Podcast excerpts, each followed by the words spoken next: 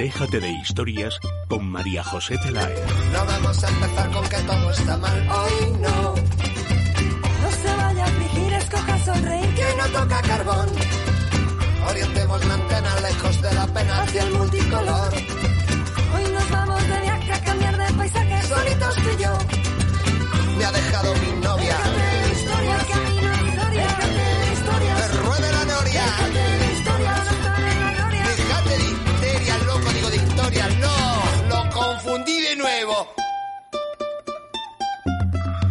Hay días o momentos en algunos días, esos que se pasa muy bien, que uno se reencuentra eh, con amigos, con conocidos, con personas a las que siempre ha admirado y ha entrevistado en más de una ocasión. Y eso sucedió ayer en el Teatro Reina Victoria. Se celebraba mm, el 100 aniversario del Reina Victoria y nos invitaron a estar allí y a compartir. La presentación corrió, a cargo de Carlos Overa, que, como bien dijo el ministro Méndez de Vigo, que realmente estuvo ocurrente y divertido y con una gran preparación, desde luego que se nota que tiene en su discurso. Sobera, entre las primeras declaraciones que hizo cuando compró el Reina Victoria, dijo que pensó entre tener un jet privado ¿no? o un teatro y que se decantó por el teatro. Y el ministro le felicitó por su buen gusto, desde luego. Dice que bueno, que gane mucho dinero con el teatro y que luego ya se comprará el, el avión. Es una gala que en la invitación nos decían iba a estar llena de emotividad histórica y artística y lo estuvo. Se entregaron las butacas de oro a Concha Velasco y Arturo Fernández. Y he destacado nada más empezar al ministro Méndez de Vigo, ya me lo había dicho una colaboradora del programa, Cecilia Rodrigo, es una mujer muy exigente y que ha estado recientemente reunida con él, muy exigente en defender los derechos de la obra del maestro, en fin, en todas estas cuestiones. Y me dijo que es de lo mejor que ha conocido o lo mejor que ha conocido en cultura en, en el Ministerio de Cultura en España. Concha Velasco, desde luego, le felicitó y todos los que están allí porque está apoyando continuamente el teatro. Se presentó también eh, el ganador del certamen literario para jóvenes dramaturgos, un certamen que ha convocado el Teatro Reina Victoria y en el que han participado nada más y nada menos que 80 personas. Se presentó asimismo un libro sobre la vida de los 101 años de, del teatro. Y había muchísimas personalidades, actores, luego nos contará Alonso Millán porque él es una de las butacas de oro que ya se entregaron hace un tiempo y estuvo también allí y en el escenario. Pero entre los apoyos que tuvo ayer Carlos Sobera se encontraba desde luego el poderosísimo Pablo Basile en, en el escenario, ¿no? Estuvo en las butacas, él no salió, a, no salió a hablar. En fin, que lo pasamos muy bien, que viva el teatro y felicitar y dar la enhorabuena a todas las personas que trabajan con Carlos Sobera, que son encantadores, muy buenos profesionales y que nos hicieron pasar una velada estupenda. Déjate de historias. Es radio. ¿Para qué sirve un abogado? Cada vez tenemos menos tiempo y aumenta el número de personas que tienen un abogado. Un abogado es un profesional cualificado, preparado, que gestiona los problemas que el cliente le propone. Existen además muchas formas de contratación, ya que pueden hacerlo por meses, al año o eventualmente. Si huye de las sorpresas y no conoce los pasos que ha de seguir o piensa que su caso apenas tiene solución, es el momento de acudir a un buen especialista. Gabinete Jurídico Personalizado. Teléfono 91 570 18 85. Gabinete Jurídico Personalizado 91 570 18 85. Teresa, si te digo Tracia, ¿qué pensarías? Pues que la T es de televisión, la R corresponde a radio y A de audiovisuales. Irene, ¿y entonces qué hacemos con las últimas tres letras? Muy fácil, María José. Compañía de televisión, radio y audiovisuales. Pues sí, así es Tracia Producciones, especialistas en comunicación y publicidad en radio y televisión. Teléfono 91 543 77 66. Tracia Producciones 91 543 77 66. Teresa, ¿alguna cuestión que destacar? Sí, me llena de satisfacción, María José. Y de orgullo. de orgullo, de orgullo y Sobre satisfacción. todo, sobre todo. Poder decir que la Unión Europea recibe el premio Princesa de Asturias de la Concordia 2017, así que es una noticia fantástica. Bueno, yo creo que calentamos motores. Ayer se acaba de, de saber con Tono López Isturiz, pero merecidísimo. Bueno, ¿y qué te ha sorprendido? Pues hoy me ha llamado la atención la iniciativa que ha lanzado Kia, la compañía automovilística, a través de la plataforma change.org, que están recogiendo firmas para pedirle al gobierno que se acuñe una moneda, una moneda de un euro con la imagen del reciente ganador de Roland Garros, el español Rafa Nadal, en homenaje a su carrera, sus triunfos y sus valores. Bueno, pues ¿cómo van? Pues hasta el momento han podido recoger 416 firmas de las 500 que necesitan para llevarla al Congreso de los Diputados, o sea que ya les van quedando poquitas. Bueno, pues habrá que acelerar, ¿no? Sí. bueno, damos la bienvenida también a nuestra community manager Irene de Fruits, en realización técnica a Kelu Robles, al frente del área cultural Antonio Peláez, al dibujante Fernando Corella. Pueden ver su viñeta en redes sociales, somos Déjate de Historias con acento en la E, o en Twitter, que somos arroba es de historias. El Teatro Reina Victoria yo ayer lo encontré muy, pero que muy limpio. Sé que también se limpian los telones de los teatros. Ahí debe haber pasado limpieza Santa María. Desde luego que sí, porque es una empresa española especializada en limpieza y desinfección de sofás, tapicería de pared, moqueta y alfombra. Seguro que si estaba limpio, María José y era de limpieza Santa María, estaba también desinfectado, así que estabais libres de ácaros, es muy importante. El teléfono 91 113 15 49. Además, ahora también limpian cristales. 91 113 15 49. Es Radio, Madrid, 99.1 FM.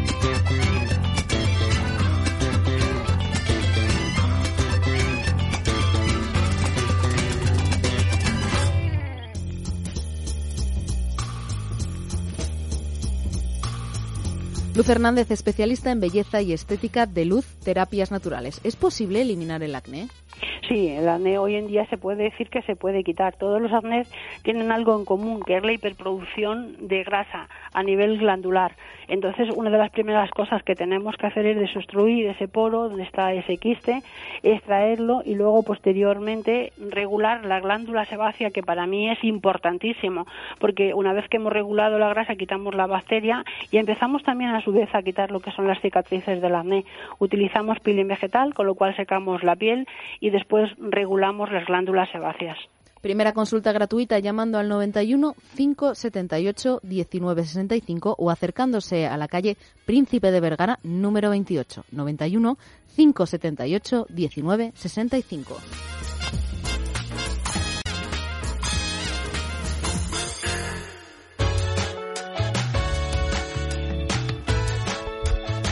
¿Cuántos? Eh, Juanjo, ¿cuántos cumples mañana? Bueno, pues me parece que 81. Juan José Alonso Millán. Nos ha traído Figúrate, unas pastas 81. maravillosas. Sí. Pero bueno, Pero- ya llegar hasta aquí ya es un éxito inenarrable, como las funciones cuando pasan de un tiempo ya se, considera, se consolidan como un éxito. Pues yo creo en la vida decir he llegado a 81 años, aunque ahora los 81 años no es nada, por lo menos eso dice la gente, que ahora no es nada, que se está estupendamente y que se es un chaval. Bueno, Bueno, tú eres un chaval. sí, por eso 81 años nada más. Bueno, ¿y quién, hasta donde puedas contar, y quién te llamaba el primero? ¿O ¿Cómo es el primo, no? Eh, José Antonio Blasco Abad, buenos días. Hola, buenos días. que los minutos fuera de antena de Alonso Millán, los que están en antena está soberbio, pero fuera de antena, ¿se puede decir lo del primo o no se puede Sí, contar? sí, se puede contar, sí. ¿Quién te llamaba el primo? Que lo cuentes, que lo cuentes. ¿Quién te llamaba el primo? No era una... mm, Igual no se la puede actriz contar. italiana, la actriz italiana que te presentaba. Silva Cosina, que era de las mujeres más guapas que yo conocía, Ah, el primo, claro, ya, ya, que contaba eso, que la, mujer me tenía tanto afecto. Era de teatro ella, Silva Cosina. Luego hizo varias películas aquí en España con Tito Fernández, Arturo Fernández también, y era y- y- y guapísima. Y esa en Italia me, me acuerdo que la mujer, pues, pues, pues, sobre todo por no presentar a un mamarracho, sino diciendo un tío, y decía, il primo, il primo di tutto, regista, direttore, scrittore. Yo creo que no se lo creía nadie, porque yo aparte que siempre he aparentado mucho más joven. Y entonces en aquella época ya es que era un niño, ya, ya no se podía hacer cuando hice juegos de sociedad precisamente. Y tengo siempre muy buenos recuerdos. A mí es que la vida me ha tratado muy bien. y, y- y no puedo recordar nada más que cosas divertidas y agradables, pero no porque yo sea optimista, que sí lo soy, pero también con, con fundamento, porque claro, cualquiera se queja en mi caso. Bueno, además de traernos estas pastas estupendas y de... Oye, que me ha gustado mucho todos los el prolegómenos que has hecho de, de ayer en Teatro Reina Victoria, pero sobre todo a mí me gustaría insistir en, en el chico este, en el empresario. En Carlos Sobera. En Sobera, porque es verdad que a- no sé si ahora existe eso, pero mm, el empresario tiene que tener corazón. No puede ser un señor que sea que venda camisas o que venda bufandas y que se dedica al teatro, no. Para dedicarse al teatro, que es un oficio durísimo y que se pierde siempre dinero y que hay que estar con- continuamente, no tener descanso porque siempre tienes que estar leyendo y aguantando a la gente, sobre todo a los autores, quiero decirte que de pronto un señor que se dedique vocacionalmente a esto, aunque gane mucho en televisión, pero que lo va a perder todo en el teatro, como él lo sabe perfectamente, a mí me parece que es digno de todo elogio. Y sobre todo, lo que echo de menos, que ya los, los, los productores, los directores son unos, como una oficina, una cosa mecánica, muy de cabeza, pero sin, sin corazón. Y en todas las profesiones, como en el teatro, hay que funcionar con el corazón, no con la cabeza. Pues no podemos estar más de acuerdo, ¿no, José Antonio? Bien, pues ahora sí, en tiempo de sumario, Teresa Sánchez Letona nos acerca a los titulares del programa de hoy. Pues comenzamos hablando de arquitectura con José Antonio Blasco Abad, arquitecto y consejero delegado de Urban Networks. Hoy abordaremos las redes urbanas y, entre paréntesis, nos ha puesto María José, medievales. También contactaremos con Ana María Zaría, colaboradora de la sección internacional, que nos hablará de ese terrible incendio que sucedió en Portugal. También escucharemos a Santiago Alonso, escritor, actor de teatro y escritor, recitar una hermosa poesía del argentino Ernesto Diego Buezas de la Torre. Después del boletín de la una de la tarde seguiremos hablando de Jardiel Poncela con el autor, Juan José Alonso Millán, y conectaremos con el Centro Cultural Coreano, donde Marcha Morro nos contará todos los detalles del Festival de Cultura Coreana en España. Además, María José, de su viaje por Corea del Sur. Anda, es verdad.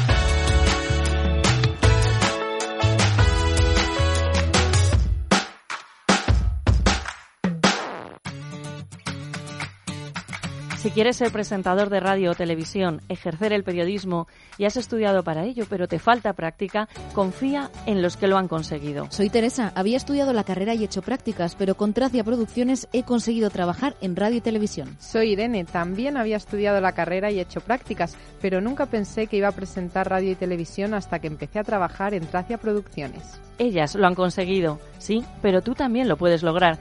Si quieres tener las habilidades necesarias para trabajar en radio y televisión, o simplemente te divierte, te llama la atención lo que sucede en los medios de comunicación, llama a Tracia Producciones. Está abierto el plazo de inscripciones de nuevos cursos. El teléfono es el 91 543 77 66 91 543 77 66.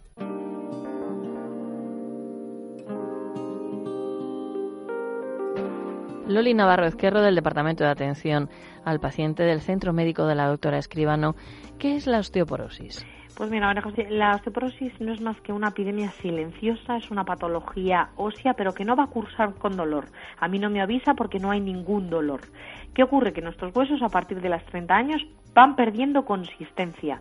A mí no me duele nada y de repente a los 50 años me fracturo la cadera. Solo hay una manera de, eh, digamos, prevenir esta enfermedad y es haciendo anualmente densitometrías óseas. Una prueba en la que a pesar de que a mí no me duela nada, me puede decir cómo tengo mis huesos, tanto los huesos chiquititos, que son las trabéculas, como los huesos largos, que son los huesos corticales. Nosotros llevamos más de 20 años abogando por la prevención en la osteoporosis fundamental a partir de los 30-35 años, no después de la menopausia, es un gran error, eh, realizar una densitometría ósea al menos anualmente. Si hay antecedentes, pues antes de los 30, pero al menos a partir de los 30 anualmente. Tratamiento en el Centro Médico de la Doctora Escribano sin antiinflamatorios, tratamiento de la artrosis, osteoporosis y fibromialgia llamando al 91 431 24 14. Primera consulta gratuita 91 431 24 14.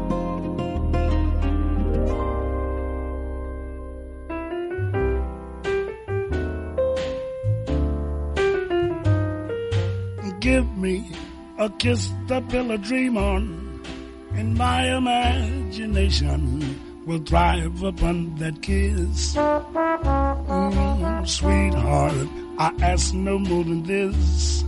a kiss to build a dream on. Mm-hmm. Mm-hmm. Mm-hmm. ¿Voy bien, José Antonio? Sí, dentro de poco ya cambiaremos la sintonía y directamente la cantas tú, que ya lo haces muy bien. qué horror, qué horror. No, no, no, no, que hay que seguir teniendo audiencia. ¿Quién es él? Pues él es José Antonio Blasco Abad, arquitecto y consejero delegado de Urban Networks y de Taller de Ideas. Puedes contestarme también, María José. Estoy en plena pasta de té. Plena pasta, sí. De, José, eh, de Alonso Millán. ¿Verdad? Unas pastas exquisitas. Buenísimas. Tamaño perfecto, pero claro, habíamos calculado que podíamos comer ahora que iba a hablar José Antonio. Entonces, vamos a cederle la palabra. Vamos a hablar de redes urbanas, medievales, la Liga Hanseática, Ciudades y Comercio en la Europa septentrional. Bueno, pues hoy vamos a hablar de, de, redes, que es un concepto que está ahora muy de moda, pero es muy antiguo y prácticamente pues existe desde, desde siempre. Y también vamos a irnos a la, a la Edad Media, que realmente no fue un tiempo oscuro como se ha presentado en tantas ocasiones, sino bueno, pues un tiempo que tuvo grandes dificultades con medios escasos, pero que fue muy fructífero en algunos temas, como por ejemplo el desarrollo urbano o la, o la expansión comercial. De hecho, la, la creación de ciudades fue constante sobre todo a partir de finales del siglo XIII, y muchas de las ciudades actuales se, se fundaron en aquella época, ¿no?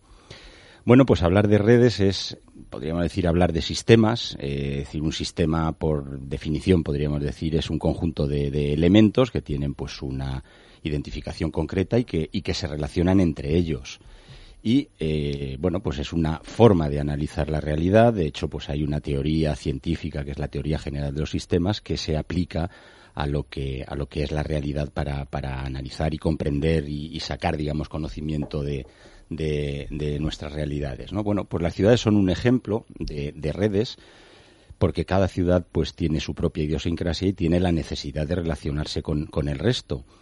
Y, y, lo hace de forma espontánea porque cada ciudad pues tiene una serie de, de interacciones con, con, las de su entorno, con lejanas, etcétera, y se van formando esos sistemas, podríamos decir casi inconscientemente, sistemas jerarquizados, donde hay unas ciudades importantes que, pues, donde se innova y donde se irradia, digamos, influencia, y hay otras que son menores que, que bueno, pues que, que reciben esas, esas influencias.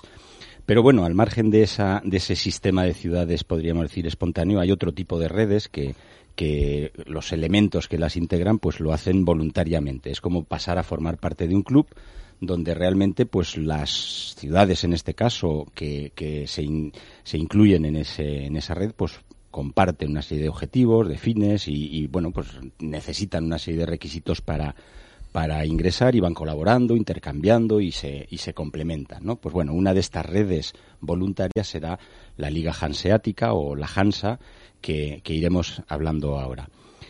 Realmente tenemos que retrotraernos a esa, a esa época medieval donde realmente se salía de, de, una época antigua donde hubo dos Europas realmente, ¿no? La, la Europa del Sur, que era el Imperio Romano, y la Europa del Norte, que, bueno, más allá del Rin y del Danubio, que eran los, los ríos que ejercían de fronteras, pues había un heterogéneo conglomerado de tribus que, que, bueno, tenían ciertos lazos entre ellos, pero no, no tuvieron una organización como, como la del, del Imperio Romano, ¿no? O sea que la Europa de aquellos años estaba dividida entre lo que era la, la civilización, podríamos decir, y la, y la barbarie pero con la Edad Media y sobre todo con el Imperio Carolingio eh, empezó esa Europa del Norte a ser colonizada, a recibir una serie de, de instrumentos organizativos que, que, organizaban políticamente el territorio, iban creándose esas ciudades a las que me refería antes, y iba, iban estructurando, digamos, un territorio que hasta entonces, pues, pues prácticamente no tenía esa, esa organización. Sobre todo fueron los mercaderes, los comerciantes, los pioneros que, que empezaron a colonizar esas regiones del Elba, del Oder o de, del Mar Báltico, etcétera, donde iban, pues bueno, atraídos por los recursos naturales o por la creación de nuevos mercados y se fueron creando, como digo, esas ciudades que iban eh, recibiendo pues privilegios y, con fueros y con una serie de, de ventajas pues impositivas, etcétera, pues se fue, fueron animando la, la emigración que procedía sobre todo de los ámbitos germánicos, ¿no? Hay que pensar que en aquellos años eh, pues la sociedad era esencialmente agrícola y las ciudades pues se convirtieron en espacios de libertad, ¿no? Donde realmente el, funcionamiento era muy distinto, el sistema feudal pues eh, en cierto modo se relajaba y los consejos municipales pues tenían muchas eh, prerrogativas que, hacían que realmente las innovaciones y los avances sociales se produjeran en las ciudades. La expansión urbana fue hacia, hacia el norte, como decíamos, incluso también animada por la propia Iglesia, que, que organizó pues cruzadas, podríamos decir, para, para cristianizar a esos pueblos del norte, que realmente, pues bueno, también lo que escondían era, pues bueno, esa, esa búsqueda de los recursos naturales de los que, que los comerciantes buscaban, ¿no? Bueno, pues esa Europa medieval de la que estamos hablando, tenía una serie de, rutas comerciales, pues bueno, desde el sur eh, conocemos bien el Mediterráneo, sobre todo esas rutas eran eh, marítimas porque los, los recorridos terrestres pues eran complicados técnicamente, incluso pues eran peligrosos también por la presencia de, de muchos ladrones, etcétera, y el Mediterráneo era el gran espacio comercial, tanto en lo que era la zona oriental de las regiones de, podríamos decir, bizantinas, de, con la, el Mediterráneo occidental, pues todo lo que es el entorno pues de nuestro país, de Italia, etcétera, ¿no?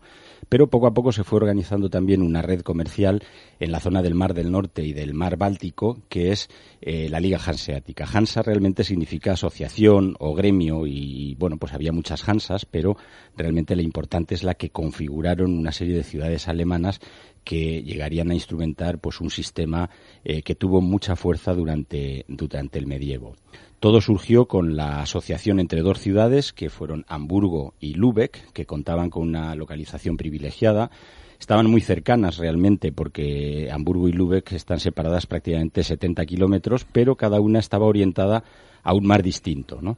El mar del norte en el caso de Hamburgo, el mar Báltico en el caso de, Lübeck, y firmaron un convenio de colaboración en 1241 que, que dio lugar a la mayor organización económica del norte de aquella Europa medieval. ¿no? Incluso eh, disponían de sus propios derechos, de sus propias leyes. En algún caso, como el de Lübeck, que actuó como capital de, esa red, pues era una ciudad imperial libre, que eso llevaba a que realmente estaba simplemente asociada o, dirigida por el emperador, lo cual en la práctica era que tenía una autonomía municipal muy importante. ¿no? Esa red, al margen de las cuestiones comerciales, que tenían, pues como digo, sus propias reglas, pues pues fomentó la cultura o incluso pues fue una red militar para defender sus, sus derechos, ¿no? Pero hay que pensar que la Liga Hanseática era una comunidad de mercaderes germánicos, o sea, había que ser alemán para ingresar en ese club. Pero, por otra parte, había ciudades que también tenían importancia. Y a las ciudades hanseáticas había que sumarle lo que ellos llamaron los contor, que eran, pues, eh, ciudades no germánicas, pero que eh, importantes comercialmente y donde establecieron delegaciones comerciales que gozaban, pues bueno, de, un régimen administrativo un tanto especial. Por ejemplo, ya para ir acabando, pues ciudades hanseáticas importantes de aquellos años, pues tenemos Visby, que hoy pertenece a Suecia, tenemos Colonia, eh, Bremen, Gdansk, Riga y Tallinn, que, que son las capitales de, de Estonia y de, y de Letonia. Y entre los Kontor, esas delegaciones, pues había cuatro especialmente relevantes, ¿no? Novgorod, que es una ciudad rusa, que es la, ciudad más antigua de Rusia, Londres, Brujas y Bergen, ¿no? Que, que, era la Noruega Bergen, que era otro de los puntos importantes para, para el comercio.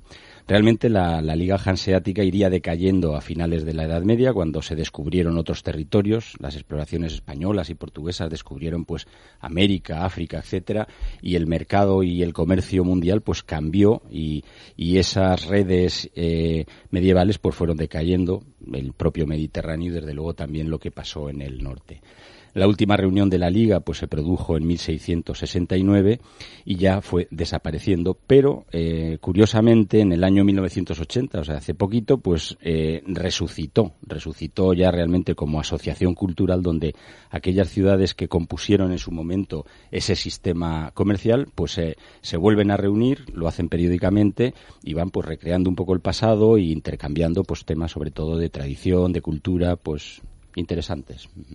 Desde luego que sí, como todo lo que cuentas los miércoles en este programa en Déjate de Historias y lo pueden encontrar también en la página web www.taller-medioideas.com taller-medioideas.com ¿Te quedas a escuchar al maestro? Por supuesto. O sea, le hemos dado hoy más minutos y será después de la una. Le tenemos ya, ¿sabes? Como si estuviéramos en la tele. Próximamente, próximamente Alonso Millán con nosotros, pues después de la una. Es para darle emoción. Claro. I kiss the pill I dream on.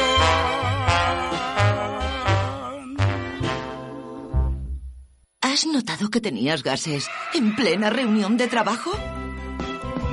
La flora intestinal te puede jugar malas pasadas. Con Simbioline Vientre Plano te sentirás mucho mejor porque te aporta bacterias amigas y vitamina B6 que hacen que el intestino trabaje adecuadamente disminuyendo la generación de gases. Simbioline Vientre Plano de Laboratorios. Mundo Natural. Consulta a tu farmacéutico dietista y en parafarmaciamundonatural.es.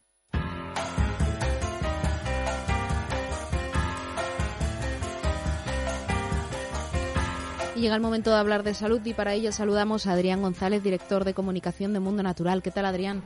¿Qué tal, Teresa? Buenos días. Buenos días, muy bien. A veces no nos damos cuenta de lo importante que es la flora intestinal. ¿Cómo podemos mejorarla?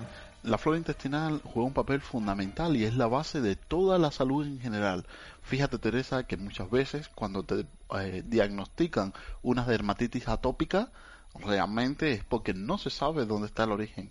Pues ya en ese mundo natural sí que conocemos que el problema está en un desequilibrio de la flora intestinal, que muchas veces problemas de obesidad, que incluso inestabilidad desde el punto de vista emocional, digestiones lentas y pesadas, todo lo que es la producción de gas, complicación con el tránsito intestinal y disminución de las defensas, todo tiene que ver con la flora intestinal. Por eso es muy importante restablecer el equilibrio de este gran ecosistema porque de esto depende nuestra salud en general. Es la base, como te dije, de nuestra salud. Por eso, a la hora de trabajar en este sentido, tenemos que elegir un producto que sea capaz de atravesar la barrera ácida del estómago, de luchar contra el ácido clorhídrico que tenemos en el estómago, que es capaz de comportarse como un antiséptico, como un antibiótico natural, y con este concepto elimina la vida de las bacterias. Por lo tanto, un buen probiótico debe garantizar que este paso sea superado. Importantísimo que las bacterias se implanten vivas en el intestino porque esto es la única capacidad que tiene eh, esta bacteria de colonizar y de mantener una buena salud intestinal. Para eso nosotros proponemos un producto de última generación. Es Simbioline Vientre Plano. Simbioline Vientre Plano es una mezcla, realmente son dos mezclas probiótica dentro de una misma cápsula que además contiene la parte prebiótica que es el sustrato o el alimento de las bacterias y esto le confiere eh, esa convivencia en una misma cápsula del probiótico y el prebiótico que se, en sí se llama simbiótico le confiere la capacidad de llegar, de estimular, de promover todo lo que es la restauración del equilibrio del ecosistema intestinal en el tiempo adecuado.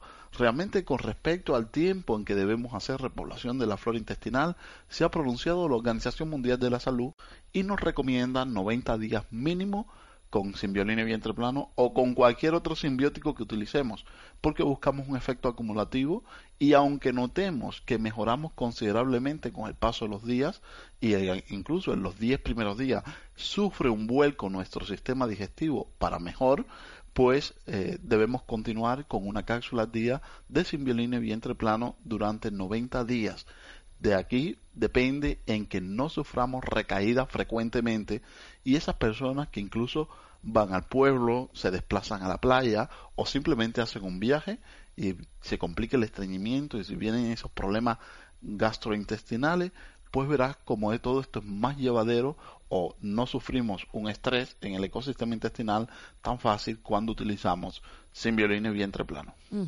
Además, Simbioline vientre plano lo podemos encontrar en las parafarmacias del Corte Inglés y si queremos pedir información sobre este producto o sobre cualquier otro, podemos llamar al teléfono de Mundo Natural, que es el 91 446 0000 91 446 0000. Adrián González, director de comunicación de Mundo Natural. Muchas gracias por acompañarnos. Muchas gracias, Teresa. Bienvenido a Parafarmacia Parafarmacia Mundo Natural. Detrás de este saludo hay un equipo de técnicos especializados para ayudarte a mejorar tu salud. Profesionales que te asesorarán sobre el producto más adecuado para ti. Pero si prefieres informarte y hacer tus pedidos desde casa, visita nuestra web parafarmaciamundonatural.es. O llama al 91 446 0000. Mundo Natural. Tu tienda de salud y belleza natural.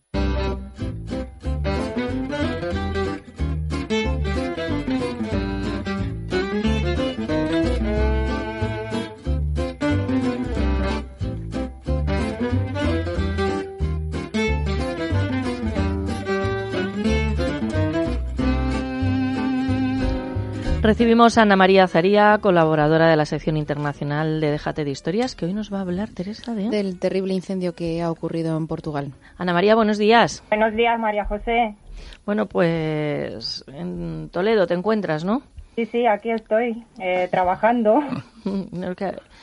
Fíjate ahí el cuidado que hay que tener también, ¿no? Porque hace muchísimo calor. O sea que es verdad que en materia, por ejemplo, ayer lo, lo comentaba Juan Magaz, asesor del Partido Popular en, en Europa, eh, pues todo el apoyo también que se está brindando desde España y las medidas que se llevan tomando desde hace años, aún así, siempre hay desaprensivos. No parece ser este, este el caso. Pues adelante, Ana María, con tu comentario.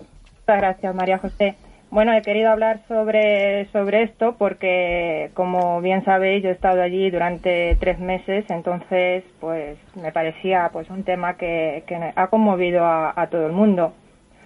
Pedro Gao Grande, la localidad situada en el centro de Portugal, se convirtió el sábado en el lugar invadido por el silencio. Un silencio trágico que ha cruzado los montes y se ha llevado la vida de al menos 60 personas. El incendio forestal, declarado el sábado y que ha afectado a varias localidades, se ha llevado por delante bosques, playas fluviales y muchas vidas. Familias enteras quedaron atrapadas en sus coches cuando transitaban por, por, una carretera del distrito de Leira. Las llamas seguían avanzando a gran velocidad, de modo que era imposible luchar contra la rapidez que envolvió la mayor tragedia humana que conoció Portugal en los últimos tiempos. Dos días después de lo ocurrido, más de 2.000 efectivos seguían combatiendo el fuego, pero las condiciones meteorológicas adversas, con temperaturas muy altas, perjudican la labor de los bomberos, que tratan de controlar el incendio. El lunes por la noche, las llamas todavía arrasaban los bosques de Pedrograo Grande. Portugal es uno de los países del sur de Europa donde más se registran incendios forestales. Según datos recogidos en un estudio de la Universidad de Villarreal, entre 2000 y 2013, el país luso ha sido conocedor de 10.000 incendios de un total de 19.000. La tragedia de Pedrograo Grande, según informaciones difundidas por varios medios de comunicación, se debió a una tormenta eléctrica. Sin embargo, poco tardaron en llegar las críticas contra los gobernantes por parte de aquellas organizaciones o partidos que consideran que no se puede responsabilizar solo a la naturaleza. Los grupos de presión, entre ellos el más conocido, el ecologista Kerkus, en un comunicado emitido atribuyen los incendios a errores de administración forestal y malas decisiones políticas.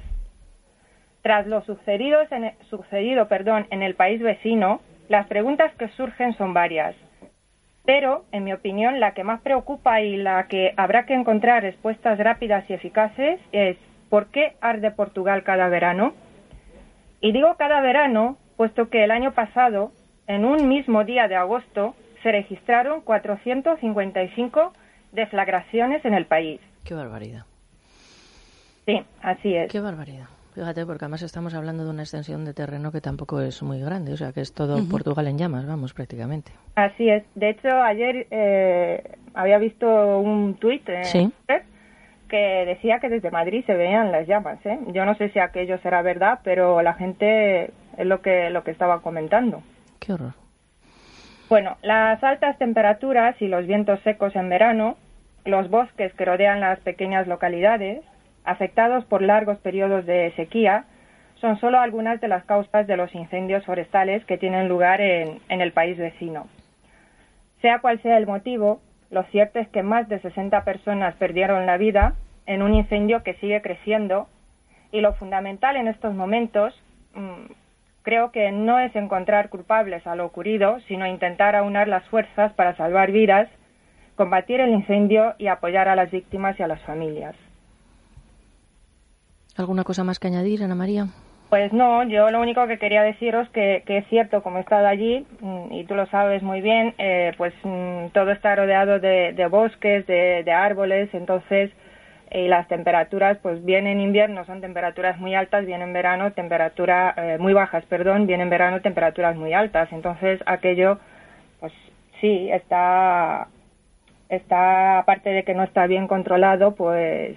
A ver, yo no tengo los datos para, para juzgar ni para establecer una opinión, sinceramente, simplemente como consideraciones generales pues hay que desbrozar, hay que hacer unos caminos y una serie de medidas eh, que se que se toman eh, de manera habitual, ¿no? Hay en algunas zonas de España, por ejemplo, que se dejó de hacer por problemas económicos. No sé cuál es el caso de, de Portugal, pero sí es llamativo por lo menos, que haya tantísimos, tantísimos incendios. Es como si alguna vez se escapa el agua, digamos, en, en, una zona, ¿no? Que lo vemos muchas veces, que no estamos preparados a lo mejor para muchas lluvias en, en Madrid. Eh, concretamente hay un, puente por el que pasé recientemente en Villalba. Yo viví hace muchos años en Collado Villalba y cruza de lo que es el P29, digamos, a, a la zona de, de Carrefour. Es un, un, puente muy raro, porque ahí no, ni caben coches, las personas casi tienes que ir agachadas, pero bueno, une dos zonas. Y ahí se organizan unas balsas de agua bueno, pues algo está mal, eso hay que tomar prevención. No puede ser que todos los años pase lo mismo, Teresa. Sí, María José, y además mmm, yo el otro día viendo las noticias veía que hablaba mmm, una vecina de este, municipio, uh -huh. de este municipio y decía que nadie les había avisado de cómo tenían que actuar en este tipo de situaciones. Por eso, desgraciadamente, había habido tantos fallecidos que lo único que habían intentado fue escapar y se convirtió en una auténtica trampa mortal. Sí. Los que sobrevivieron fueron los que se quedaron en sus casas, que es como lo primero que te sale es salir corriendo. Claro, como tantas veces eh, nos ha explicado aquí, por ejemplo, Antonio Novillo, uh -huh. de Bomberos de, de Alcorcón, y había unas noticias que en eso los medios de comunicación tenemos que tener mucho cuidado porque salía una señora eh, también en otro incendio diciendo que es que lo que tenían que haber hecho era abrir las ventanas. Y, y Antonio nos ha explicado muchas veces que precisamente eso es lo que no hay que sí. hacer. Entonces alguien que diga eso es que no se puede ni poner porque tú ponte una persona que pase por la tele que no tenga tampoco mucha preparación y dices que han dicho en la tele que hay que abrir las ventanas entonces, tenemos que ser todos muy cuidadosos. Bueno Ana María en lo positivo sigues en tu idea de encerrarme creo que desde el domingo hasta el miércoles en el Escorial para un curso de, de, verano? Sí, claro, yo sigo con la misma idea, es decir, tú tienes que estar allí sí o sí. Vale, ¿y el curso se llama? Fórmulas de éxito del periodismo de datos, diseño, internet, programación y multimedia, del 26 al 28 de junio en San Lorenzo del Escorial. ¿Y tú no crees que yo me voy a aburrir allí? No, no creo, ¿por qué? Porque a ver, ¿quién, quién hay? ¿Qué es lo que se va a hacer? No, porque hay personas y profesionales de grandes profesionales del periodismo de datos, como Antonio Delgado, como Nelly Luna, que, que fue premio, eh, recibió el, pre, el, mejor premio en periodismo de datos, otorgado uh -huh. por Global Award, creo que se llama, si no me uh -huh. equivoco. Entonces hay, pues eso, periodistas, pro, profesionales, investigadores, profesores. Es la cita del año, desde luego. Y, pero también para desayunar, para comer, para dormir allí todo el día. Claro, claro. Si los que se apunten al curso, pues ha habido la opción de beca, pero aún así todavía hay plazo para participar y como, como oyente. Es decir, uh -huh. se pueden alojar desde el domingo hasta el miércoles mismo y con comida incluida. ¿Y en dónde en la página web encuentran información? ¿En la UCM? Sí, sí, en la página web de la UCM en www.ucm.es en cursos de verano del Escorial. Y buscando en julio, en junio, perdón, estas fechas o cómo se encuentra. Buscando fórmulas de éxito el periodismo de datos del 26 al 28 de junio que por, por cierto se está en encuentros y no en en, curso, en cursos. Ah, bueno, eso sí es encuentros. Mira, ya me va gustando más que lo de lo de curso.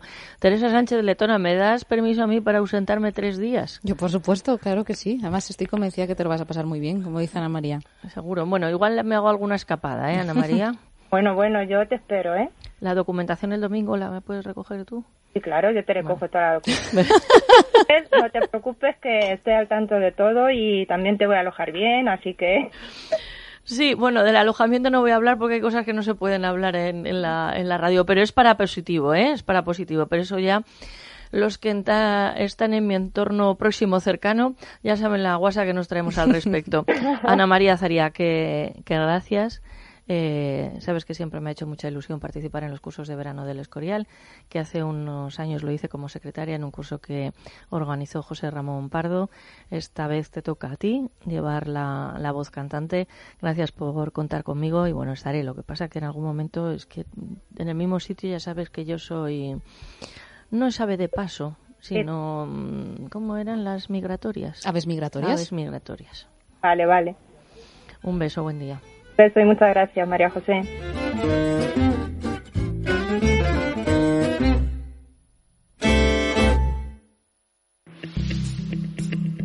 Sugar Slim es el único bloqueador de azúcar que reduce hasta el 86% de calorías en tus comidas. Si quieres perder peso, no evites las calorías, simplemente bloquealas. Te lo recomienda Meli Camacho, Sugar Slim. Lo puedes conseguir en la página web www.parafarmaciadeconfianza.es, parafarmaciadeconfianza.es o llamando al 91 279 4700. Y ahora, si compras dos botes de Sugar Slim, te hacen un 40% de descuento en la segunda unidad. Aprovecha y llama 91 279 4700.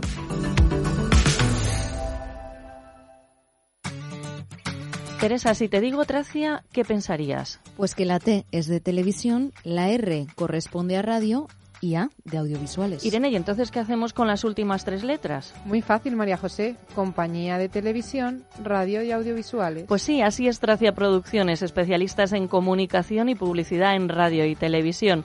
Teléfono 91 543 77 66. Tracia Producciones 91 543 77 66.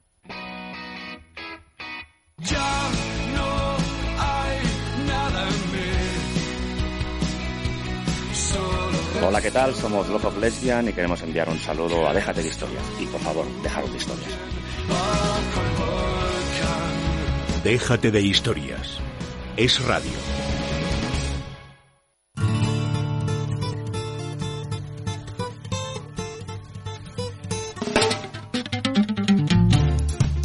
Y está con nosotros Rosa Oñate de Óptica Roma. Buenos días, Rosa. ¿Qué tal? Buenos días. Hoy vamos a hablar de audífonos, porque en Óptica Roma no solo cuidas nuestra vista, sino que también nuestra audición. Bueno, efectivamente. Y es que además hoy día es que cuidamos la audición, pero de una manera que la gente no se lo puede creer con los nuevos audífonos que hay.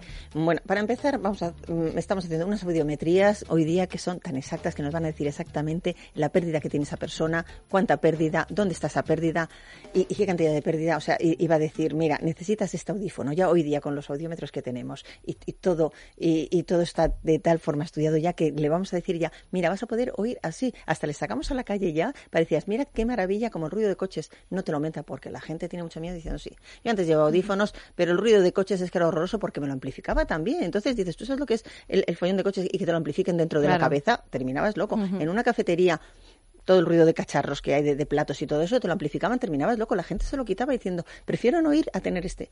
Hoy día los audífonos son inteligentes y se adaptan al entorno automáticamente. Mm, o sea, que dices, entras en una cafetería y el suelo se adapta automáticamente a ese entorno. Entras en una reunión, y, y, el, y se lo va a aumentar todo para que estés en la, en la reunión perfectamente, viendo, o sea, oyendo perfectamente y estando integrado totalmente en la reunión. Además, fíjate, si tú llevas dos audífonos, vas a saber exactamente de dónde viene la fuente del sonido, con lo cual no tienes que estar mirando a ver quién está hablando, vas a saber exactamente desde dónde te están hablando. Si te están llamando desde algún sitio, desde dónde te llaman. ¿eh? Porque dices, sí, me están llamando, pero desde dónde, cuando llevas solamente un audífono. El ponerse dos audífonos hace que oigas perfectamente mm, todas las palabras, que comprendas las cosas muchísimo mejor. ¿Y requieren algún tipo de cuidado especial? O bueno, mira, vamos a ver, hoy día te voy a decir, los audífonos son mucho más pequeños que eran antes y encima la pila dura mucho más. Hoy día los audífonos, antes había unas ruedecitas que las personas mayores les costaba moverlas. Sacar, cambiar la pila y todo eso. Hoy día manejas el audífono desde tu, desde tu teléfono, ¿eh? lo, vas a, lo vas a apagar, lo vas a encender, lo vas a localizar, lo vas a subir, lo vas a bajar, lo vas a poner en modo reunión, en modo concierto desde tu teléfono. O sea que es que hoy día es una maravilla. Pero luego fíjate, hay gente que es joven, que tiene su pérdida auditiva, pero que quiere seguir haciendo deporte. Tú sabes lo que antiguamente los audífonos de antes, con el aire y el viento, era como un huracán dentro de tu oído. Hoy día puedes hacer vela, puedes hacer montañismo, puedes hacer lo que quieras, que todo ese viento te lo han anulado y vas a poder hacer cualquier tipo de deporte al aire libre que vas a estar comodísimo sin, ese, sin esos huracanes que tenías antes en, los oídos. Con lo cual, hoy día, los audífonos del siglo XXI, de verdad, que los tienes que ver cómo son de pequeños, de, de, de invisibles, de ligeros, que ni te acuerdas que los llevas, la gente no te los ve absolutamente nada y dices, bueno, qué maravilla, ¿por qué no me los he puesto antes? Claro que sí, mejoran la vida de las personas que Totalmente. tienen problemas de audición. Y Rosa, si hay alguien que nos está escuchando y dice, bueno, es que yo no sé si plantearme utilizar unos audífonos, ¿cuándo sería el momento de empezar a utilizarlos? Pues mira, cuando ya la persona que tienes al lado te repite todo cuatro veces y ya está cansado, dice, ya no te lo vuelvo a decir más, ¿eh? Es que no me escuchas y es que no te oye, o sea, porque es que no me escuchas nunca, es que, es que, no, no, es que no te escuchas, es que no te oye bien y entonces pasa la televisión más alta de lo normal, que es entre los vecinos de la televisión. Entonces, cuando tú ya veas que no entiendes bien, que no comprendes una conversación, ves a, ver, ves a hacerte una audiometría, que eso no cuesta nada. Y además siempre por profesionales. ¿eh? Yo voy a decir que en Óptica Roma tenemos profesionales uh -huh. totalmente especializado, especializados en, en, en, son audioprotesistas y entonces te van a decir exactamente qué pérdida tienes, cómo la tienes. Te van a ver, fíjate, tenemos primero, lo primero de todo es mirar el oído, el conducto auditivo, cómo está, que esté perfectamente sano y a partir de ahí ya hacemos la audiometría. Uh -huh. Y entonces ya le vamos a dar las expectativas y, vamos, y, además sin ningún compromiso ni nada. Y vamos a decir, mira que, cómo puedes oír bien. Y le vamos a dar los presupuestos. Ah, bueno, y lo que voy a recordar hoy ¿eh? es que por la compra de dos audífonos vas a pagar solamente uno. O sea, que hay un dos por uno. Hay un dos por uno. ¿eh? Por la compra de dos audífonos vas a pagar solamente uno. Es el momento de verdad de hacerte las pruebas, ver si necesitas un, un audífono o dos y ponerte en manos de profesionales para, para, poder escuchar, oír y comprender. Recordamos esa oferta que tienen Óptica Roma, un 2 por 1 en audífonos. Tienen toda la información en www.opticaroma.com. Tienen siete ópticas en Madrid. Puede consultar la más cercana en la misma web, www.opticaroma.com. Muchas gracias, Rosa. Gracias, otro día.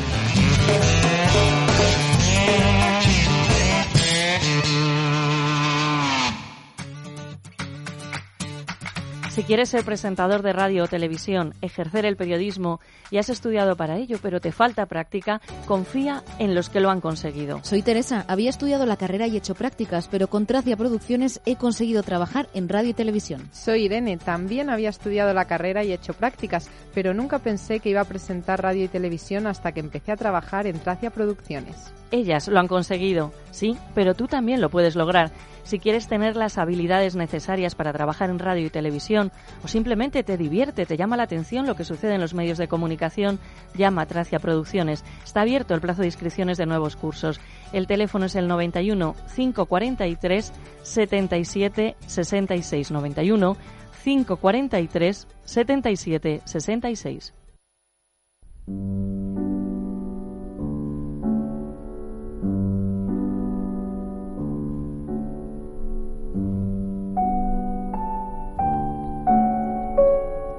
Tiempo para la poesía con Santiago Alonso, actor, director de teatro y escritor.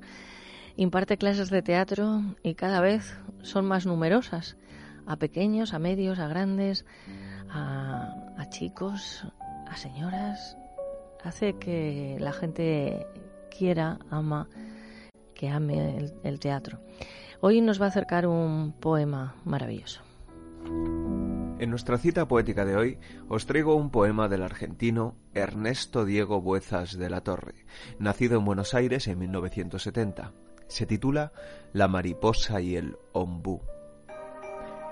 En un bosque de los tantos, debajo de ingente azul, con su tronco embelesado se anquilosaba un ombú.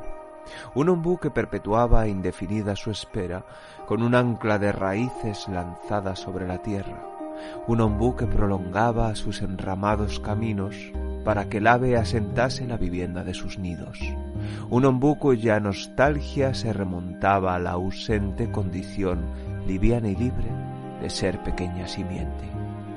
pues sabiendo que del suelo era enclavado cautivo, nunca mostraba, aunque enorme, contento por verse vivo.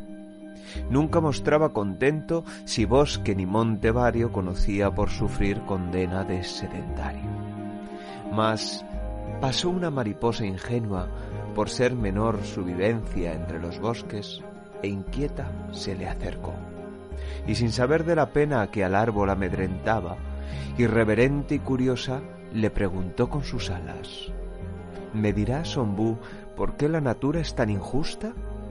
Que me hizo frágil a mí y a ti una planta robusta. Me dirás, Ombú, por Dios, pues juro que no lo entiendo, por qué fugaz me hizo a mí mientras a ti sempiterno. ¿Por qué pródiga te dio natura a ti tantas ramas con hojas, mientras a mí tan solo débiles alas? Qué injusta que fue natura conmigo, puesto que tú cuentas con tantas ventajas por ser un árbol ombú. Qué bellaca fue natura, qué inicua, mala e injusta, que me hizo frágil a mí y a ti una planta robusta. Mas el ombú plañidero, con su savia de tristeza, le respondió con sollozos, de brisa entre la maleza.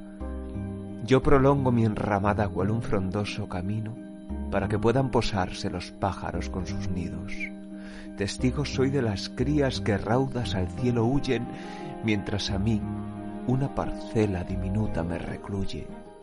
Y siendo enorme, no muestro contento por verme vivo, Obsérvame, de este suelo soy enclavado cautivo. Obsérvame, que yo nunca ni bosque ni monte vario conoceré si condena sufro de ser sedentario. Ve tú, mariposa blanca, que tienes vida de un día, a conocer lo que yo no pude en mi larga vida. No te quejes, pues natura me dio a mí en eternidad lo que a ti con ambas alas te dio en posibilidad. Que si me dio a mi natura dureza sobre este suelo, a ti la fragilidad te dio, mas en amplio cielo. Ve tú, dulce mariposa, que tienes vida de un día, a ver lo que yo en un siglo no pude ver todavía.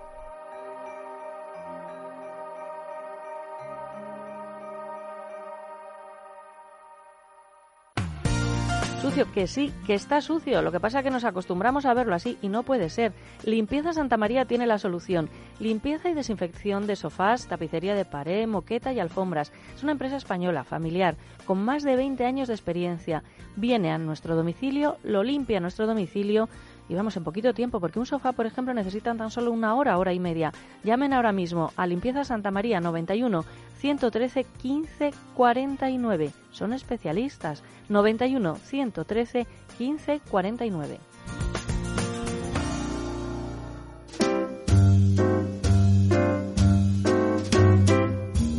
Déjate de historias. Es radio.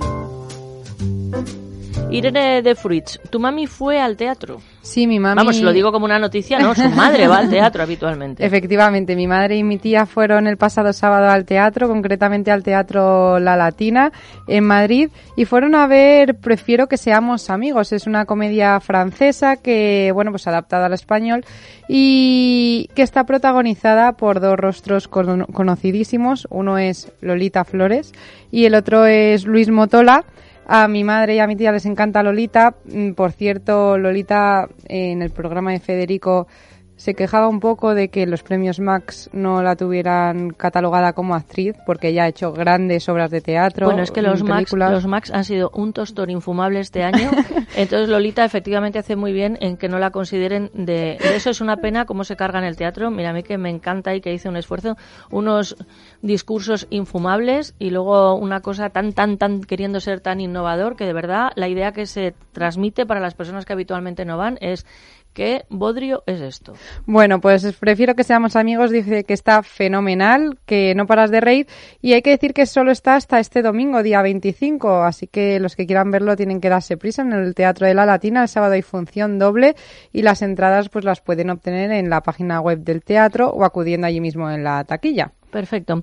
Damos paso ahora a los servicios informativos y después de la una, Teresa, ¿quién recibimos? Pues a Juan José Alonso Millán, que nos contará otro capítulo de Jardiel Poncela. ¿Y nada más? Y nada más, no, por supuesto que no. Vamos al Centro Cultural Coreano, que está Ah. Marcha Morro, la responsable de prensa, que nos hablará del festival de Corea No, del Sur. en- ya, esto de años y o Sí, sí. algo así, creo que sola. Pues a ver si nos dice si ha aprendido algo en su viaje a Corea del Sur, que ha estado hace unas semanas.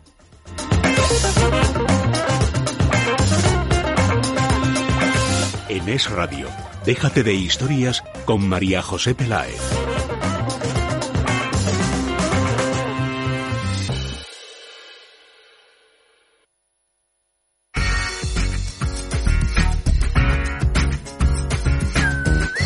Es Radio.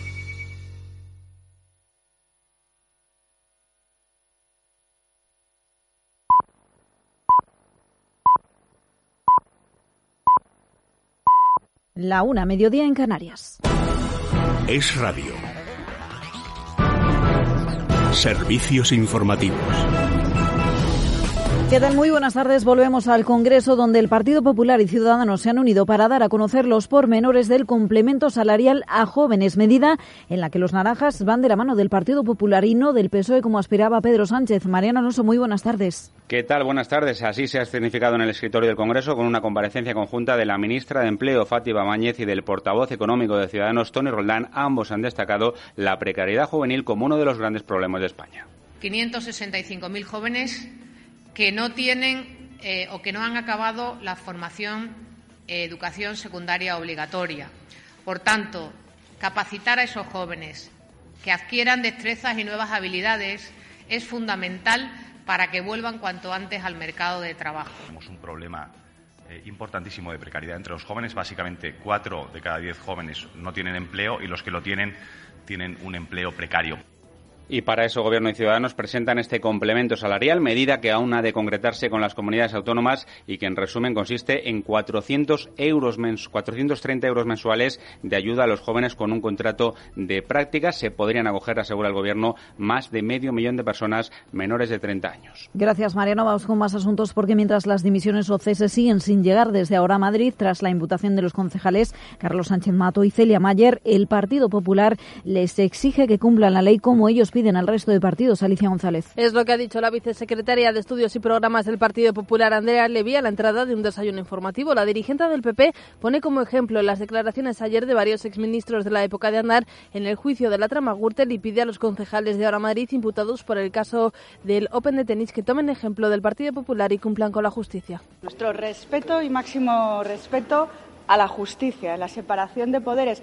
Oye, y ahí eh, se vio claro, ¿no? Cuando la justicia imputa a los concejales de Podemos, parece ser que eso no va con ellos. Ellos no, ellos se sienten, no se sienten interpelados, ¿no? Pues la justicia es igual para todos, para los de Podemos también. Más reacciones también porque el ministro de Justicia se ha referido en este caso a la última operación antiterrorista en nuestro país, operación que, como les venimos contando, se ha saldado con la detención de tres personas, tres terroristas fuertemente radicalizados. Rafael Catalá. La seguridad en España es un gran principio, es una de las políticas fundamentales a las que le dedicamos desde el Gobierno el máximo esfuerzo y hoy es un buen día cuando se produce una, la detención de una persona que quería, estaba en condiciones de atentar contra, eh, contra los intereses de los ciudadanos y por lo tanto yo creo que hay que congratularse de la magnífica labor que realizan las fuerzas y cuerpos de seguridad. Y hablamos también de la economía, como les hemos avanzado, el presidente de Bankia ha reconocido que no optaron a la compra de Popular porque, a pesar de que la operación tenía toda la lógica industrial del mundo, ha, ha dicho Guiri Golzarri que era inasumible Santander. Rocío Regidor, muy buenas tardes. ¿Qué tal? Muy buenas tardes. Que se investigue lo que se tenga que investigar porque la transparencia es clave en este sector, en el sector financiero. Así declaró, se ha mostrado Goiri Golzarri al hablar de las dudas por las masivas salidas de depósitos previas a la venta de Popular. Y que haya requerimientos para que se hagan públicos los informes me parece absolutamente lógico y normal. El control de la decisión, que eso se tiene que dar siempre con absoluta transparencia. Y un dato más que nos deja también la información del exterior, porque la Unión Europea, el proyecto surgido, como saben, después de la Guerra Mundial y del que forman parte de momento 28 países, ha sido reconocida este miércoles con el Premio Princesa de Asturias de la Concordia 2017, titular de última hora con el que nos vamos a marchar. Como siempre, todo esto y mucho más en Es Noticia a la una y media de la tarde. Más información en libertadigital.com. Todos los boletines en esradio.fm.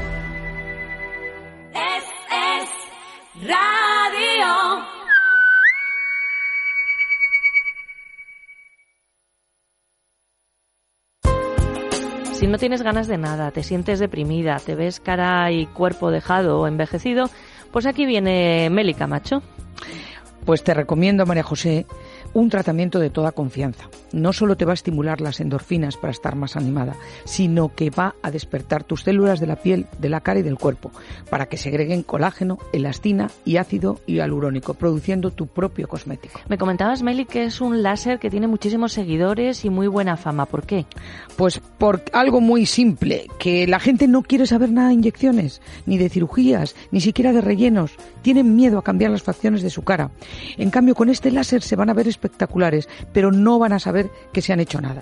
Tienes toda la razón, Meli. ¿Qué hay que hacer si queremos probarlo? Muy fácil, llamar a Fernando el Católico 23 al teléfono 910-069-642 y pedir hora para que te informe la doctora de todos los beneficios de este tratamiento. Por supuesto, hay que prepararse llamando al 910 069 642. Pueden llamar ahora mismo 910 069 642.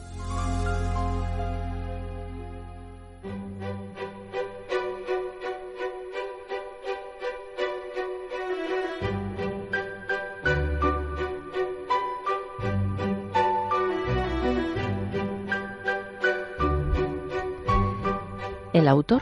El autor, Juan José Alonso Millán, comediógrafo, cuenta con más de 80 textos teatrales estrenados y cerca de 60 películas. Sobre las tablas, cabe destacar Las señoras primero, de 1959, y El cianuro, solo o con leche, de 1963.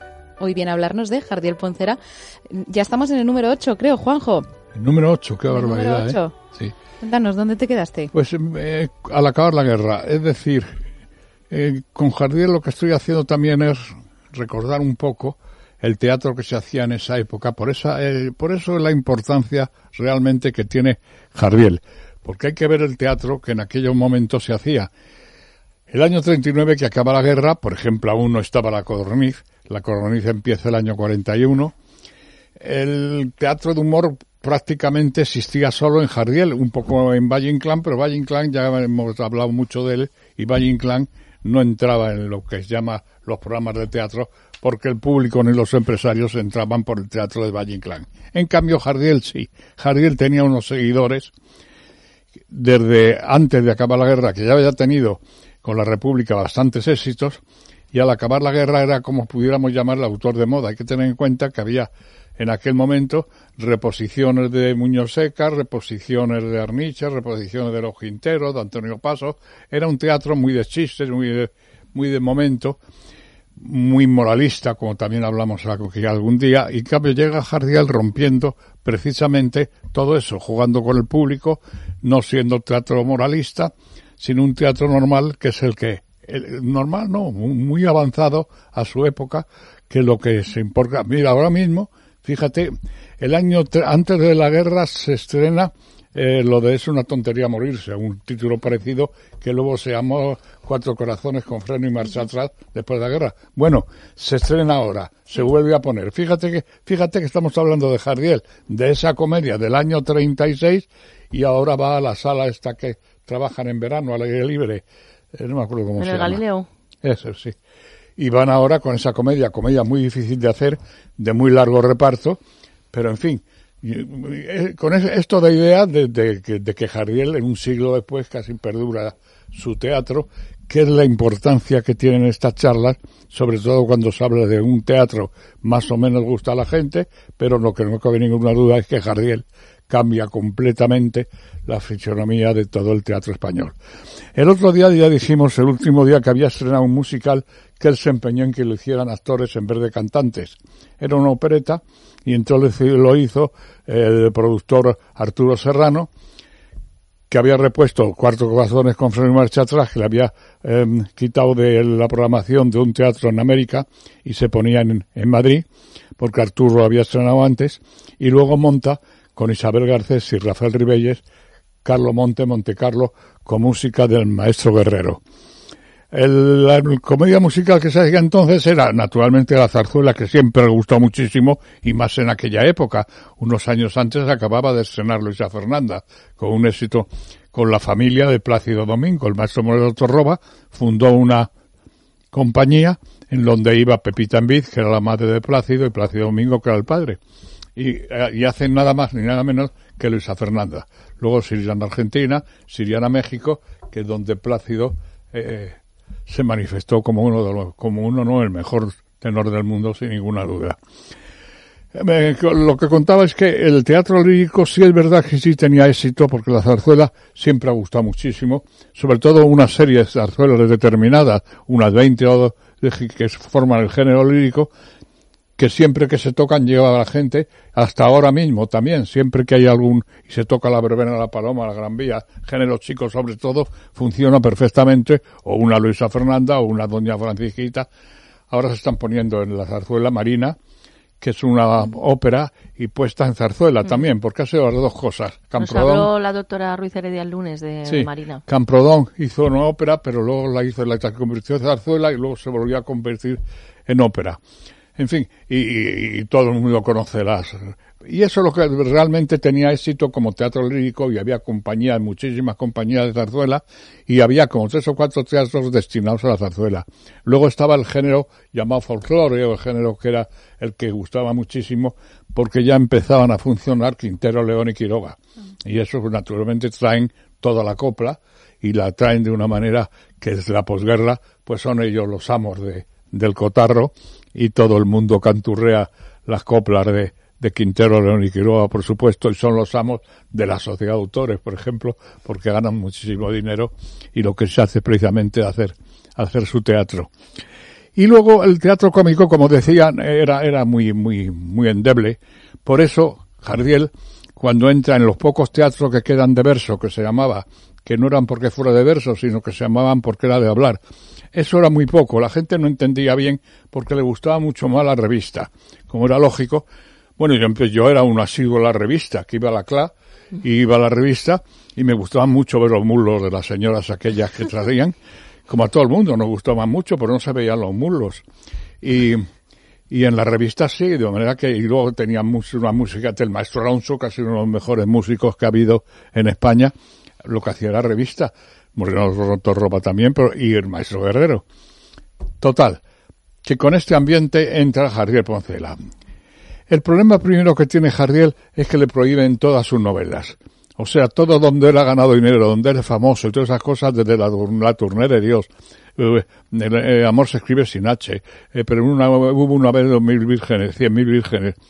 Eh, todo eso se lo prohíben, que era precisamente lo que él vivía y lo que él tenía éxito, tanto en España como en, fuera de, España. Y entonces con Arturo Ruiz Castillo inventan una cosa que estaba muy bien, que es publicar en tomos dos o tres comedias de Jardiel. Y eso tenía un, un título. Por ejemplo, pues, el teatro para leer en el ascensor, por ejemplo, era un título. Mm, y eso eran unos comentarios de Jardiel de cómo se le ocurre escribir la comedia, lo que opina de los críticos, lo que opina de los autores jóvenes, lo que opina del público. Todo eso va inserto en esos tomos que van dos o tres volúmenes de Jardiel más eso que es interesantísimo y que yo recomiendo a todo el mundo que lo lea, aunque no sea aficionado al teatro, porque está escrito de mano maestra y son divertidísimos y hay que ver la lucha que él tenía entonces con la crítica, que ahora a continuación hablamos de esto. Quiero decirte que entonces Jardiel irrumpe en el teatro con esa fuerza de que te estamos hablando que, tenía esos estrenos naturalmente de Benavente y, y Pemán iba a aparecer dentro de poco y luego naturalmente dentro de un par de años que ahí habrá que quitarse el sombrero porque aparece el, te- el temor de la codorniz capitaneado por Miura que eso pero arranca un poco Jardiel es anterior a este teatro del absurdo que domina Miura y Tono antes que naturalmente que los franceses y ya Jardiel inventa esas situaciones, esos personajes que son insólitos dentro del teatro. Después de, de estas comedias que, que él ha estrenado en, en, Carlos Monte Montecarlo, estrena él había estrenado una que a mí me parece muy divertida, que es El cadáver del señor García, que el primer acto está muy bien. Ya el segundo no está bien, pero el primer acto está muy bien y no gustó. Esta no gustó absolutamente nada. Hago hincapié en dos funciones que no han gustado nada dentro del- de los grandes éxitos de Jardiel. Otra, una que se llamaba El amor dura dos mil metros. Cuando viene de América, cuando viene de América, él se trae, quiere hacer un plató de cine en una comedia y se inventa esta comedia del amor solo dura dos mil metros y hace esto. Y eso aquí en España no entiende nadie ni el ambiente de Hollywood ni el ambiente del cine.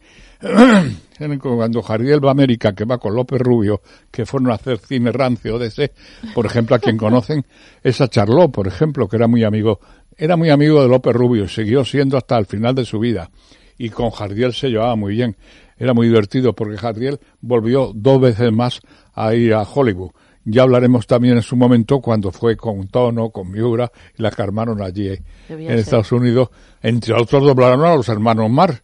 Los hermanos Mar están doblados con Tono, Miura, Jardiel. ¿Qué me dices? Sí, por ejemplo, la frase esa en el camarote de los hermanos Mar, que está el Grucho y le dio una manicura y le dice Grucho, córtame las uñas que no cabemos. Sí. Esa, esa, esa es una frase de Miura total, vamos. Pues tantos en el camerino, uno tras que no cabe nadie más, y córtame las uñas que no caemos. Todo eso lo, inventaban esto para el, para el cine de habla hispana. Pero también iremos por partes. Entonces, hay dos comedias que no gustan nada. El público ya, hay un público que a esto llamamos, lo llamamos teatro modernista, y porque hay un público que entiende muy bien el teatro de Jardier, que cada vez le exigen más, porque, y sobre todo lo que ocurre en este país con el talento. El talento, naturalmente, hay que combatirlo como sea. Con todas las fuerzas del mundo no hay que dejar a nadie con talento que superviva. Hay que ir a por él a muerte. Y es lo que naturalmente lo hace muy bien toda esta generación del año 40. Luego, cuando vienen ya los humoristas, esto, ya contaré todos los pateos, porque entonces había pateo, y todo lo que nos gustaba. Pero no obstante, sí había un público de Jardiel.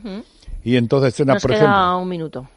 ¿Qué? Que queda un minuto. ¿Un minuto nada más? Mm. Bueno, pues lo que pasa es que me pongo a hablar de Jardiel y tengo tanto entusiasmo que podía estar un año más. Eh, eh, como te iba diciendo, me ha interrumpido y ya no sé por dónde Bueno, iba. sí, yo creo que lo podemos dejar ahí. Estás Pues me parece hablando del, hablando- talento y que Ahora había- lo que hay que hablar, que es lo más divertido, Sí. con, con la, viviendo el tiempo, a lo largo del, del tiempo, es los éxitos y los fracasos. Unas comedias que han tenido muchísimo éxito, que ahora son unos, unos fracasos tremendos y al revés. Y esto a mí sí me parece divertido, que es lo que hace el tiempo, poner a cada un comedia sobre todo en su sitio. Pero sobre todo, hay que ver el teatro que se hacía entonces, cuando Jardiel ya hacía con esos temas maravillosos, que ya solamente con enunciar, y aquí acabo con enunciar, por ejemplo, cuando él trena Tú y yo somos tres, pues donde pasa el primer acto es que ella, la protagonista, se tira de una ventana y se queda en la cornisa. Y ahí es el primer acto. Estos planteamientos naturalmente serán inusuales, pero ahora mismo también. Ahora mismo un chico joven se escribe eso y decimos qué talento tiene el tío. Claro. Claro. Por cierto, Juanjo, ayer contó una anécdota, bueno, pues muy interesante en lo que estuvimos en el Teatro Reina Victoria, pero Concha Velasco en una función que hizo hace muchísimos años, bueno, pues finalizaba eh, suicidándose, digamos, como detrás Eso del... te iba a decir, es una comedia, eh, ma- eh, madre no sé qué, era una comedia muy dramática. Exacto. Se suicidaba, claro. al final y entonces dice que fueron a ver la, la función pues los reyes entonces Sí. don Juan Carlos doña Sofía Eloy Rey que entonces era príncipe de Asturias. Y claro que iban con tanta seguridad que le dijeron no no no se puede suicidar y menos como se suicida habitualmente en la función y bueno ella se las ingenió para hacer la representación como la consideró pero dice que lo tuvo que hacer entre guardaespaldas perros policía en fin. También contaré yo eh, historias de los reyes eméritos que iban muchísimo al teatro. desde luego que sí. Juanjo hasta la próxima semana. Un Muy abrazo. bien.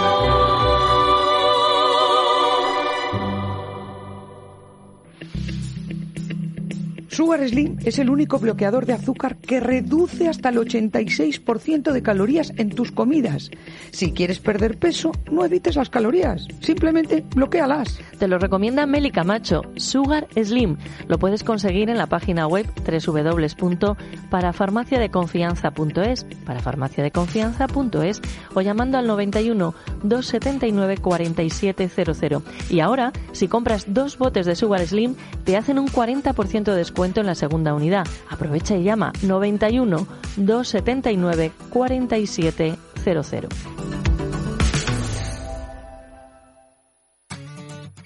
Teresa, si te digo Tracia, ¿qué pensarías? Pues que la T es de televisión, la R corresponde a radio y A de audiovisuales. Irene, ¿y entonces qué hacemos con las últimas tres letras? Muy fácil, María José. Compañía de televisión, radio y audiovisuales. Pues sí, así es Tracia Producciones, especialistas en comunicación y publicidad en radio y televisión.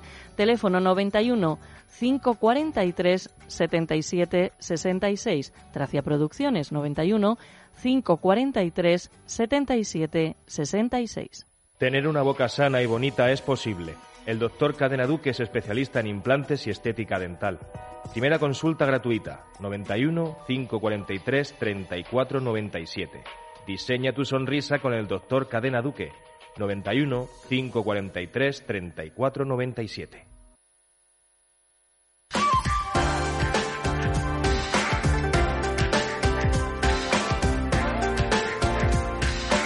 Damos la bienvenida y saludamos a Mar Chamorro, responsable de prensa del Centro Cultural Coreano. Buenos días, Mar. Buenos días. Eh, no sé a ver si es correcto, porque sabes que me dan lecciones, pero yo la verdad que con el coreano no estoy muy ducha. ¿Añosio? ¿Algo así más o menos es sola? Sí, años hace yo. Muy, muy bien. Bueno, Teresa Sánchez Letona te saluda también. ¿Qué tal, Mar? Buenos días. Hola, ¿qué tal? Buenos días, Teresa. Vamos a hablar del Festival de Cultura Coreana en España de este año de 2017, que creo que estáis organizando algo muy especial para este sábado, 24 de junio.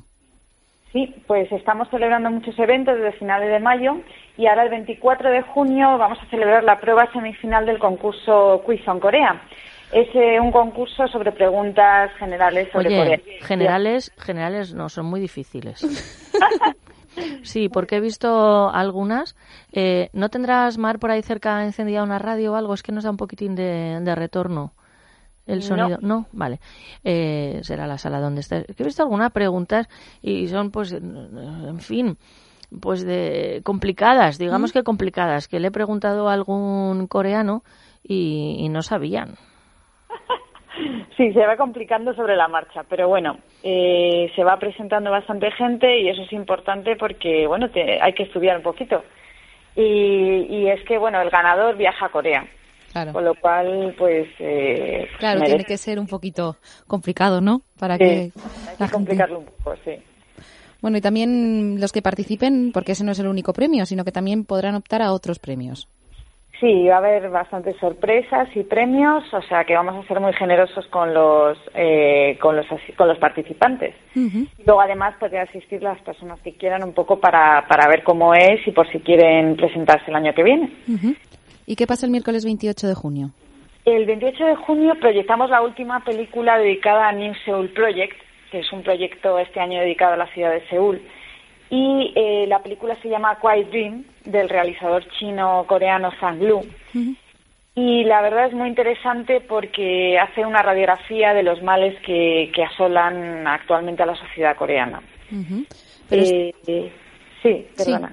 No, decía que esto no es todo porque también los días 5 y 6 de julio se celebra la tercera edición ya de los conciertos de Una Noche de Verano 2017 que con motivo del One Month Festival organizado por The House Concert presenta músicos de alto nivel de Corea.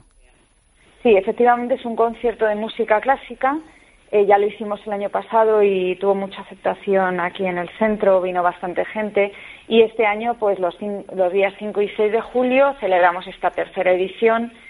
Y, y bueno, porque realmente aquí en el centro estamos presentando todo tipo de música, eh, incluso música indie, han venido varios grupos. Además, clausuramos el festival con la sexta edición de la eliminatoria del K-Pop World Festival 2017, que digamos es de los eventos más representativos de este Festival de Cultura Coreana.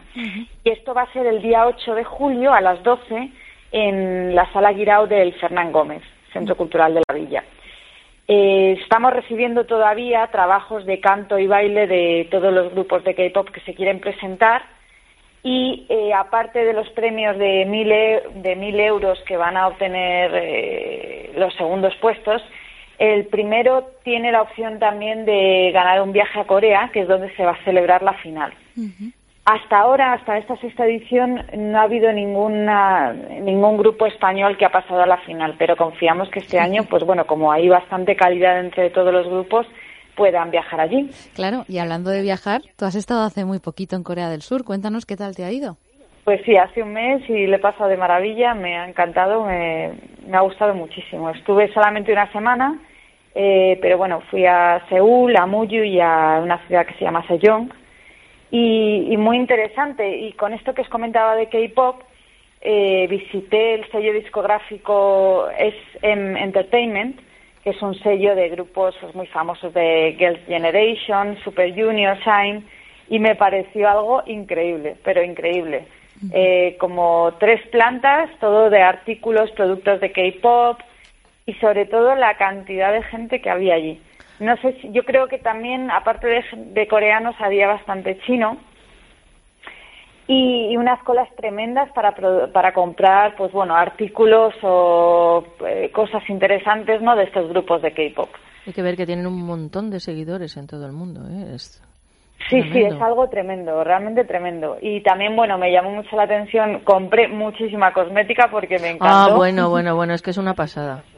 Hasta la mascarilla es rec, que ahora voy por mi casa disfrazada de rec. ¿Qué es eso? Pues una mascarilla que es como un barro verde que te deja la cara pues como es rec, como de los dibujos animados al principio, pero luego ya cuando te la cuando te lavas la cara y tal, vamos, te deja una piel súper aterciopelada. Son unos auténticos número uno, desde luego, en, en cosmética. ¿eh? Hay que ver.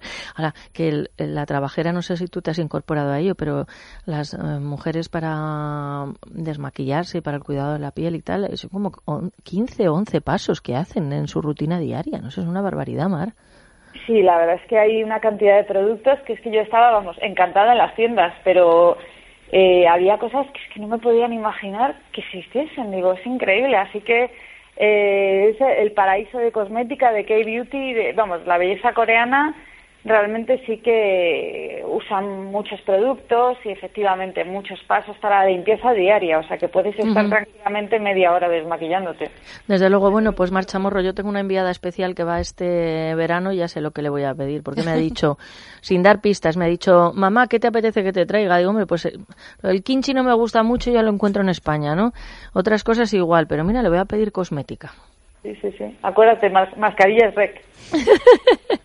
Marcha Morro, responsable de prensa del Centro Cultural Coreano. Tienen más información. En centroculturalcoreano.com.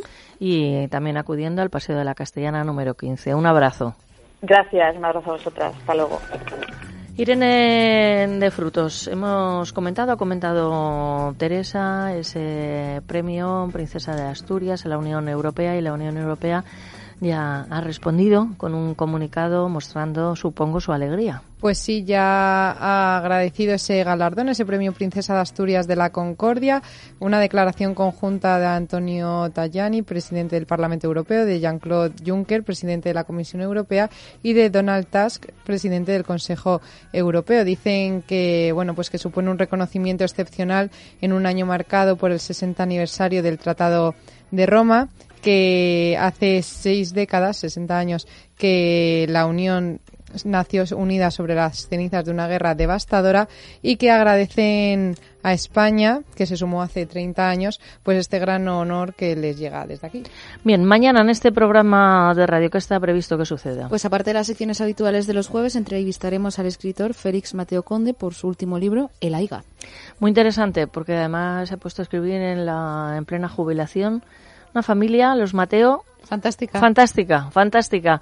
Y si nos apetece comer, restaurante Ferreiro. Restaurante Ferreiro, que todavía se puede disfrutar de ese menú de San Antonio y de San Juan 2017, pero hay que llamar al 91 553 93 42. 91 553 93 42. Nos vamos, que sean ustedes muy, pero que muy malos. ¿Qué dicen los que entienden de esto que es divertidísimo? carbón.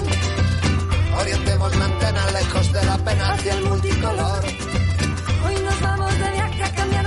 Déjate de historias con María José Peláez. Es radio.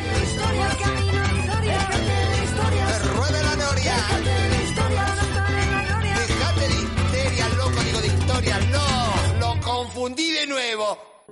Con dolores no se puede vivir. Deje de sufrir.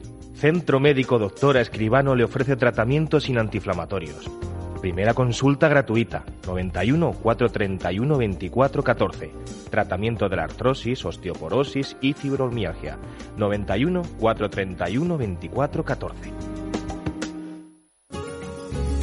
Los vemos en las películas, en los grandes juicios, y podemos llegar a pensar que tener un abogado es algo necesario solo para grandes fortunas o grandes problemas, pero un buen abogado nos ayudará a resolver asuntos cotidianos y trascendentales para nosotros, como una herencia, un contrato laboral, un divorcio, y además nos ayudará a prevenir situaciones perjudiciales.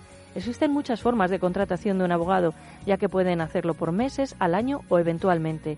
Si huye de la sorpresa, si no conoce los pasos que ha de seguir o piensa que el suyo apenas tiene solución, es el momento de acudir a un buen profesional. Gabinete Jurídico Personalizado 91 570 18 85. Teléfono 91 570 18 85.